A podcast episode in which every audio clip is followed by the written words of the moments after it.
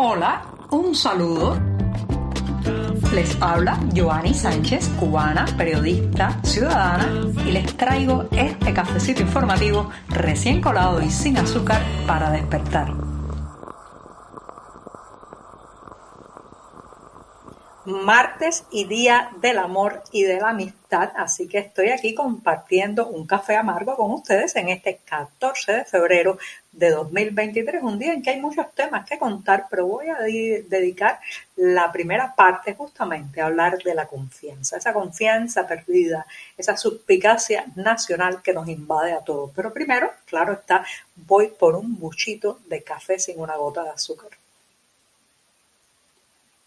Después de este sorbito todavía caliente de cafecito informativo, les cuento que a partir de la fecha San Valentín o Día de los Enamorados y de la Amistad, como también se le conoce, y que en Cuba tiene amplias eh, raíces culturales, se celebra bastante, la gente tiende a llamarse, a reconectar a pasear con la pareja, a encontrar un momento también para hacer un alto en el camino, en eh, las preocupaciones cotidianas y pues celebrar el amor y esa, esa eh, ese regalo de la vida que es la amistad. Pero ¿qué pasa cuando la amistad está marcada por la desconfianza?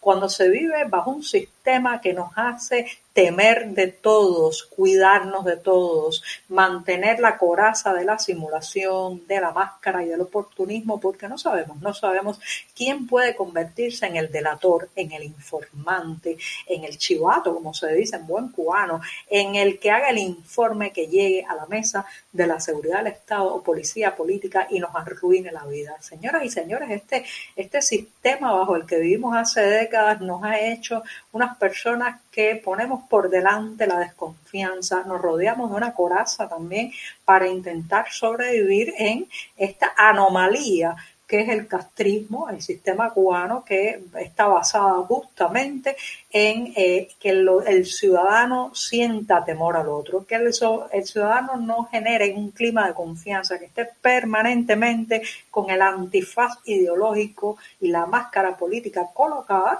porque si no, pues no puede ascender laboralmente, estudiar en la universidad, incluso viajar fuera del país. Y eso va eh, lacerando muchísimo la autoestima cívica y se ve cuando los cubanos viajan fuera de la isla, cómo ponen por delante siempre el temor al otro. El otro es el enemigo, el otro es el, el que posiblemente nos hunda, el que termine eh, pues cortándonos y cercenándonos el camino. Y esa desconfianza, eliminarla, ponerle punto final, cuesta años y años. Conozco amigos que han emigrado hace décadas y todavía tienen ese, ese temor al otro que nos inocularon desde pequeños en las escuelas, en los entramados eh, eh, sociales cubanos, en el adoctrinamiento, en también pues eh, todo lo que hemos tenido que vivir en Cuba. Así que por un momento, por hoy, dejemos un lado la desconfianza y creamos también el otro. Ese ha sido un elemento que ha distanciado y separado mucho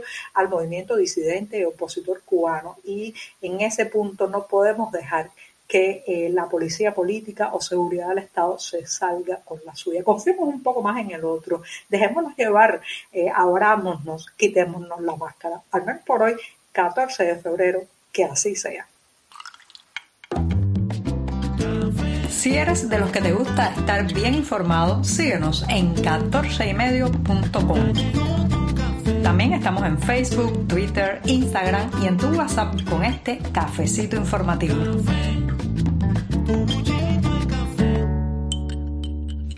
Un incendio en un cañaveral, o sea, en un cultivo de caña de azúcar, fue el detonante para que media isla de Cuba se quedara ayer sin electricidad a partir de las 2 de la tarde. Algunos de ellos se prolongaron, algunos territorios se prolongó el apagón hasta pasadas las 9 de la noche y un poco más. Bueno, pues ese incendio en un cañaveral hizo que se desconectara el sistema eléctrico nacional y que desde Ciego de Ávila hasta la provincia de Guantánamo se quedaran sin suministro eléctrico. Al menos esa es la conclusión que han hecho las autoridades del sector, un sector que, como saben, pues le da los mayores dolores de cabeza a la población cubana. Recuerden que la Unión Eléctrica eh, de Cuba, eh, pues es una de las entidades oficiales peor valoradas. Está compitiendo con la empresa de telecomunicaciones de Texas y también con el Ministerio del Interior que tiene una pavorosa reputación. Bueno, pues la Unión Eléctrica de Cuba también es muy impopular entre los cubanos porque constantemente hay cortes,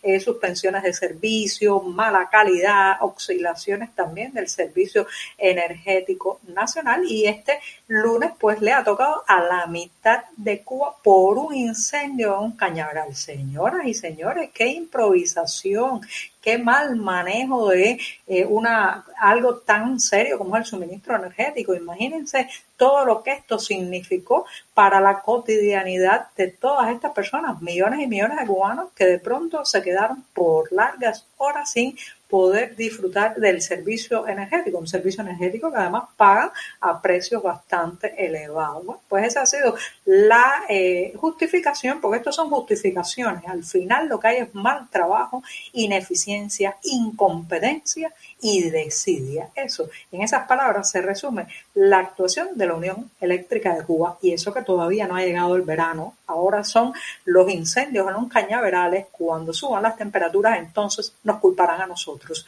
de poner los ventiladores, encender los equipos de climatización y tomar mucha agua fría.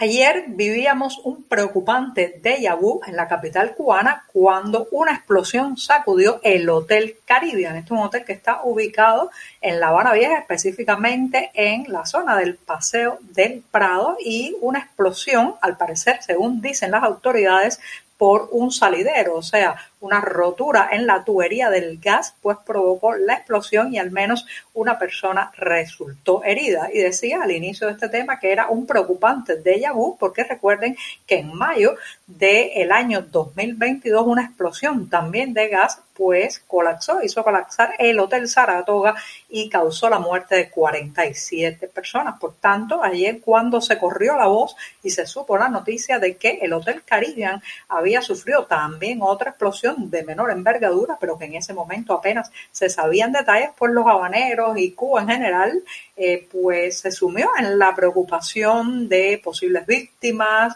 y también de cuestionarse las negligencias, la desidia, eh, la falta también de inspecciones y de reparación que provocan este tipo de incidentes. Señoras y señores, esto es una pésima señal para el turismo internacional. No se puede intentar atraer viajeros, gente que venga de visita al país teniendo este tipo de incidentes que generan alarma, temor, pánico y claro, la estampida, la huida de cualquier cliente que pudiera estar interesado en pasar sus vacaciones en el trópico. Mientras este tipo de situaciones siga ocurriendo, pues lamentablemente el turismo no va a despuntar en la isla. Es una pésima imagen la que está dando eh, Cuba desde el punto de vista de la seguridad y también desde el punto de vista del cuidado que se presta a este tipo de alojamiento. ¿Y por qué ocurre esto? ¿Por qué estos incidentes se han convertido en algo ya común en la vida de los cubanos? Pues lamentablemente, señoras y señores, porque el país se está desarmando poco a poco, la falta de mantenimiento, la falta también de protocolos de seguridad, de disciplina y de eficiencia marcan toda la vida nacional. Y por otro lado, no se puede crear, como he, como he insistido tantas veces en este programa, no se puede crear una burbuja de prosperidad, funcionamiento, eficiencia en un país que es desastroso desde todo punto de vista. Por mucho que se intente maquillar estos alojamientos turísticos, crear una pseudo realidad, una especie de cosmogonía diferente a lo que ocurre de la puerta hacia afuera del hotel, al final la realidad termina colándose, sea en forma de una vieja tubería de gas que estalla, explota y hiere a una persona en este caso, o también en otro tipo de problemas que hacen peligrar la integridad física de los turistas y de los empleados también de los hoteles.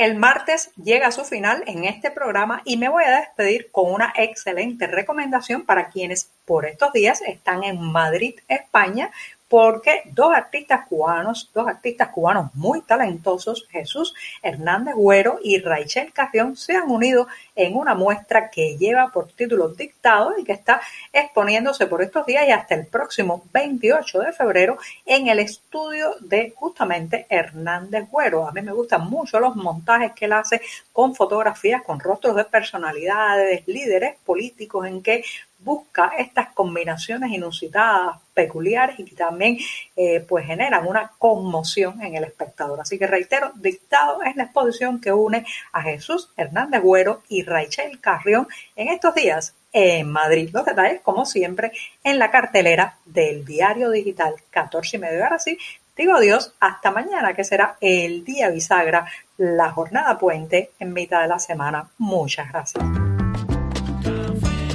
Por hoy es todo. Te espero mañana a la misma hora. Síguenos en 14medio.com. También estamos en Facebook, Twitter, Instagram y en tu WhatsApp. No olvides, claro está, compartir nuestro cafecito informativo con tus amigos.